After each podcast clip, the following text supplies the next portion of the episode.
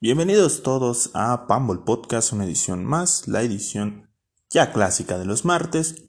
Yo soy Ariel y espero que estén muy, muy bien en una nueva semana de pandemia. Esperemos que la vacuna llegue lo más rápido posible. Y bueno, es más que innecesaria la introducción. Les cuento, estoy un poco sacado de onda porque estaba viendo WWE, en específico Raw, como ya sabrán, pues esto se graba los lunes. Entonces me di cuenta, me percaté que Bad Bunny acaba de ganar el campeonato 24-7, que es como la versión para niños del campeonato hardcore.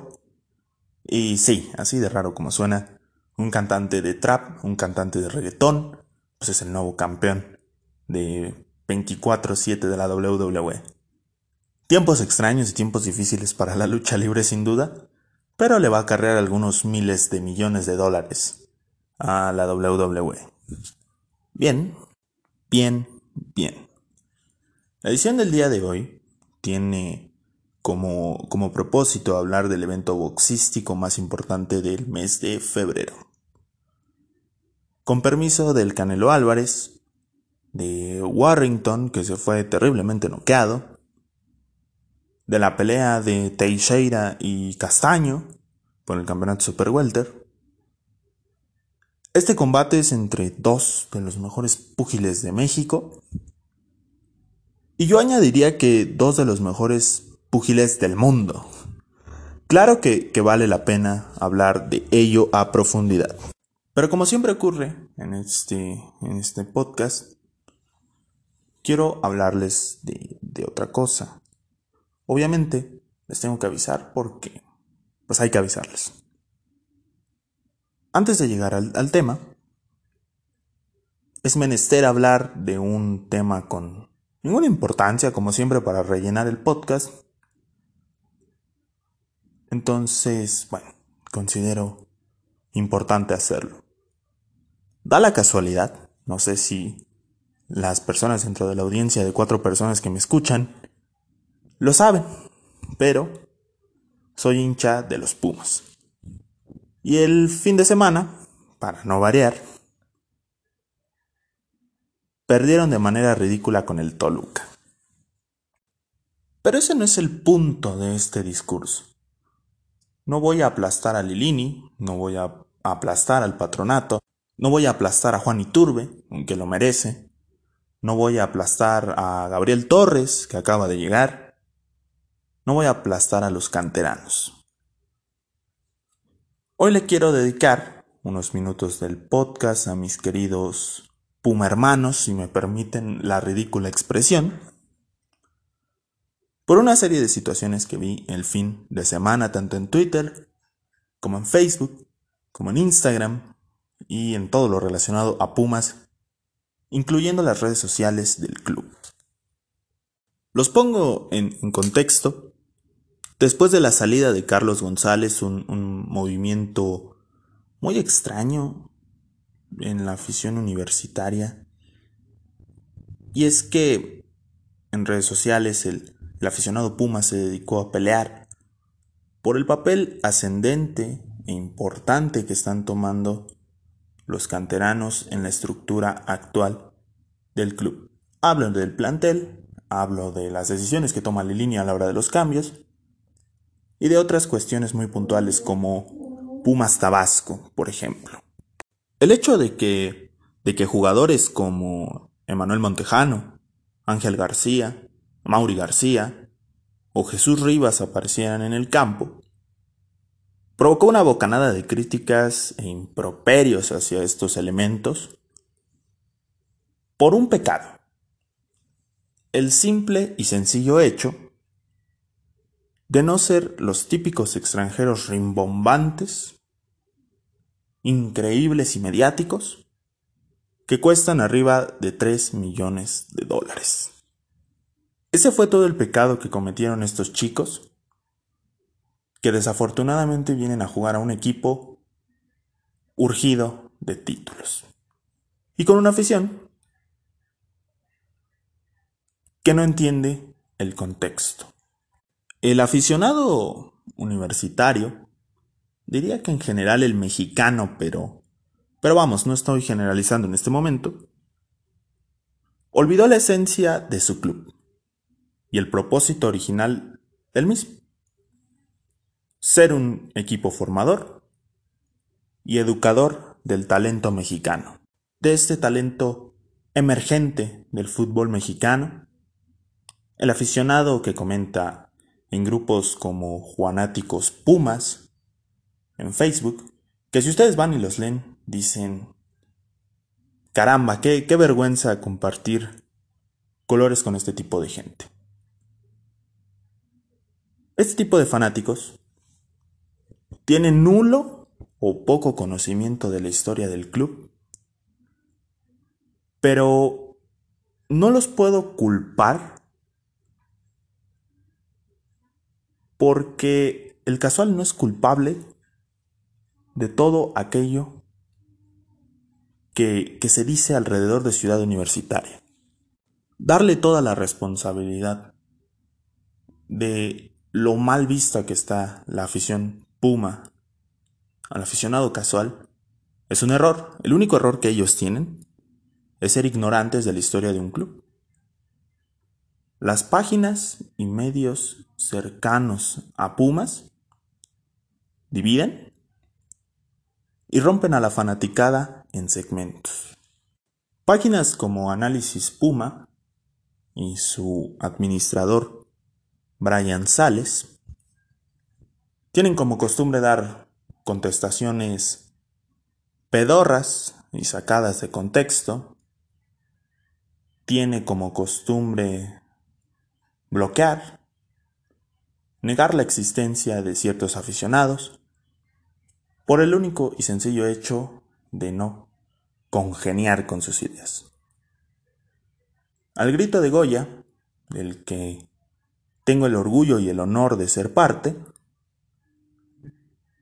cae en muchas de estas prácticas. Las páginas de Facebook, que no aportan mucho, que actúan como bots, que repiten rumores, que un día promueven el acoso a determinados futbolistas y enaltecen a gente que no lo merece. Las propias redes sociales del club, que hasta hace no mucho tiempo eran muy grises, eran muy, muy maltratadas, muy olvidables, con poco aporte para la comunidad, cuando se supone que las redes sociales de un club sirven para comunicar a la institución con los aficionados, y un sinfín de sectores que aportan muy poco. El que me apoya y comparte es un conocedor, es un gran puma, y por ende uno de los nuestros. El que no es merecedor de humillaciones, de golpeteo y de volverlos invisibles ante el ojo público. Yo mismo he caído en, en los insultos, en el bullying, a gente que no comparte mi, mi visión, esta visión tan particular que tengo yo del Club Universidad. Lo cual es un grave error de mi parte, Puesto que lejos de, sumar mi visión en la búsqueda del progreso y de la mejoría constante del club, resto, destruyo y contribuyo a la mala imagen de, un grupo, de una afición que es estereotipada en redes, en televisión, en radio y en la vida común, como un grupo de violentos, de adictos, y de malas personas en general. Este tipo de prácticas, me incluyo dentro de ellas, no aportan absolutamente nada. Pumas atraviesa un, bajón futbolístico y anímico desde la final de diciembre. Les costó perder confianza, aspecto vital y crucial, en un club que se caracteriza por tener un plantel corto, no muy amplio, Universidad se tuvo que desprender de su figura, Carlos González, por por cuestiones económicas y vio su arsenal de delanteros más limitado. Y ahora con la lesión de Juan Dineno, pues se queda con muy pocas opciones. A ello se suma la mala inversión en elementos como Fabio Álvarez, que de ninguna manera ha probado ser un futbolista merecedor de la inversión en dólares que se hace y de una oportunidad para adaptarse, según ellos, a la altura, a las prácticas o tácticas propuestas por el técnico y de otras situaciones que tienen que ver con la vida común. No pretendo con este sinsentido, con este relleno que siempre hago, cancelar el debate futbolístico o decirte cómo vivir tu pasión. Pero si me permito aconsejarte que intentes entender el contexto y que busques desde tu trinchera sumar un punto de vista más centrado, más eh, en un punto medio, más inteligente y menos visceral. Y si no crees conveniente hacer esto, te recomiendo que busques un club acorde a tus expectativas y esperanzas. Eso sería lo más indicado para todos. Y a unos los provee de felicidad y a otros, aunque el espacio se haga más pequeño, les da mayor comodidad para hablar, debatir y crear alrededor de su pasión.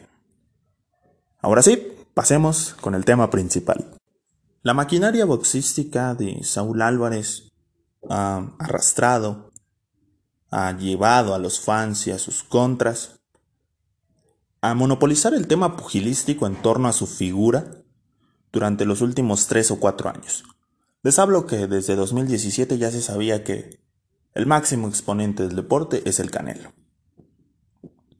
Todo esto gracias al retiro de Floyd Mayweather y a las cada vez más ausentes peleas de Manny Pacquiao.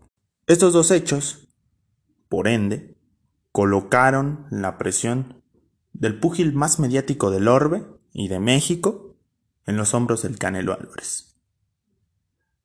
Lo cual le ha costado tremendamente a nivel de cobertura, de ratings y de promoción a los campeones mexicanos en diferentes Divisiones, las inferiores sobre todo, a las 168 libras.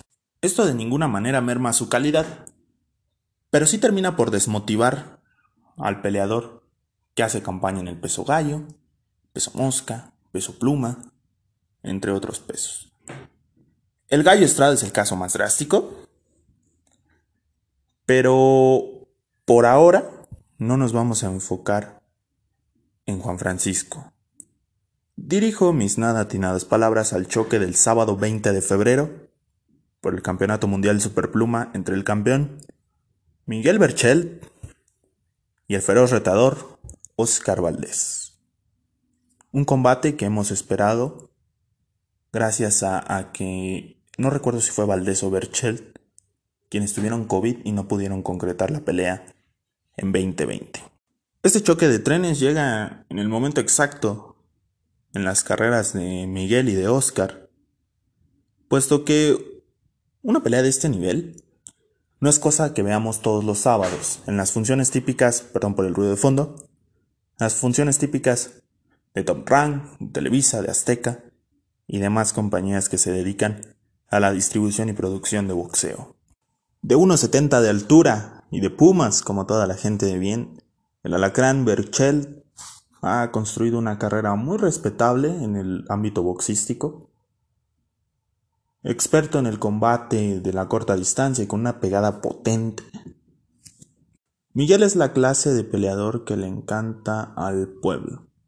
Es atrevido y fajador. Siempre está dispuesto a dar una guerra, a tirar rocas si es necesario. Pero siempre con una técnica y con una estrategia bien trabajada. Después de perder el invicto con Luis Flores, su carrera cambió para bien. Berchelt saltó a la fama tras noquear al campeón superpluma Fernando el Bandido Vargas en 2017. Y su paso por la división de las 130 libras ha sido avasallador.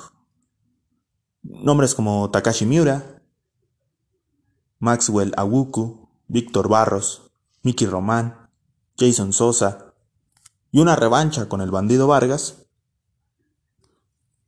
ha quedado claro que él es el mejor peleador de la división. Todos cayeron ante la potencia del alacrán Berchelli.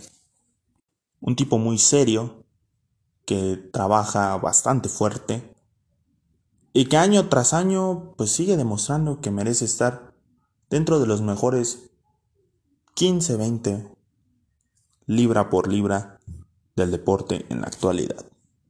Si bien un combate de unificación ante cualquiera de los otros campeones o ante retadores mucho más llamativos para el mercado estadounidense como Shakur Stevenson serían un poquito más interesantes en el papel, el nativo de Nogales, Sonora, Oscar Valdés, es un, contrincante más que excelente, más que difícil para Miguel Berchel. El medallista de oro de los Juegos Centroamericanos y del Caribe en 2010, Oscar Valdés, es un boxeador que, que no termina de explotar. Es un tipo con, con unas condiciones increíbles, con muchísimo talento. Y tras su debut en 2012, Valdés tardó 3 años y 30, perdón, 20 combates en disputar el título mundial. ¿En qué categoría? La de las 126 libras o peso pluma ante el argentino y contendiente Matías Rueda. En el camino, Valdés ha encontrado a Hiroshige, Osawa, disculpen aquí mi pronunciación, Miguel Marriaga y Génesis Cervania. Fueron, esas fueron sus primeras tres defensas del campeonato pluma de la OMB y en la mayoría ganó por decisión. Quedaba algo, algo más. Un saborcito amargo de que quizá Valdés podría dar un, paso más grande, un, poquito más de lo que estaba entregando en sus combates. La pelea con el británico Scott Quigg fue, fue mucho más cerrada de lo que indicó la tarjeta oficial. ESPN, por ejemplo, la marcan un 115-113 para Valdés. Y esto puso, eh, sumado sobre todo al hecho de que Quigg le fracturó la quijada, esto puso en duda su nivel. Y qué tan inteligentes eran en su campamento, la gente que lo entrenaba y demás. Oscar se, se movió a la tutela de Eddie Reynoso, quien está a cargo de Saúl Álvarez, de Ryan García y ahora de Andy Ruiz. Y desde entonces eh, Oscar se ha visto mucho más agresivo, mucho más potente, más inteligente y en sus últimos cuatro combates ha logrado tres knockouts. Lo cual es una buena señal y prueba que Valdés ha mejorado bastante desde su debut en 2012. Y bien, ya hablé en general de estos dos peleadores. ¿Cuál es el pronóstico que tiene Pambol Azteca? ¿Cuál es el pick de Pambol Azteca? Tomando en consideración que el nivel de, oposición ha sido distinto, la realidad es que Berchel se ha visto sometido a una exigencia mayor a la de Valdés. Además, tiene experiencia mucho más amplia en las 130 libras. Para Oscar es apenas la tercera pelea en esta, en esta categoría. Y si su estrategia no es un poquito más defensiva, un combate que se espera sea largo, más técnico, un poquito más elusivo, como si él fuera el campeón, posiblemente va a caer derrotado y hasta noqueado por el alacrán. Berchelt físicamente es más fuerte y en el boxeo cuenta mucho la pegada. Y ha probado que tiene muchísimo aguante. Al tipo le puedes dar los mejores golpes y te los va a resistir. Y además, tiene muy buena condición no es alguien que se canse tan pronto, es alguien que trabaja mucho en ese aspecto. Entonces, Pambo Azteca elige como ganadora del combate a Miguel Berchet. Para mí va a ser un buen combate, una buena pelea. Los mexicanos siempre garantizan una guerra. Y creo que más que el título viene el tema del orgullo y de quién es el mejor peleador mexicano en estas categorías. Como siempre, aquí no se disputa tanto el hecho, como ya mencioné del título, se disputa más el honor y el reconocimiento de todo un país. Muy bien, otro capítulo corto. Eh, me encanta que sean cortos los capítulos porque si bien 40, 45 minutos pues es lo indicado por un podcast, eh, creo que se vuelve fastidioso después de un tiempo pues, andar dedicándole una hora a lo que un desconocido tenga que decir. Eh, ojalá puedan seguir compartiéndolo. Se viene video el miércoles. Se viene video el sábado. Y pues nada. Muchas gracias a todos los que los escucharon. Un saludo para el, el Barto de Twitter. La gente que, quiera que pues, les mande un saludo, hágamelo saber. No, no hay ningún problema. Ahí en la cuenta de Twitter, arroba pambol-azteca. Y pues nada, así, así queda esta edición. Abrazo para todos. Que tengan una excelente semana. Bye bye.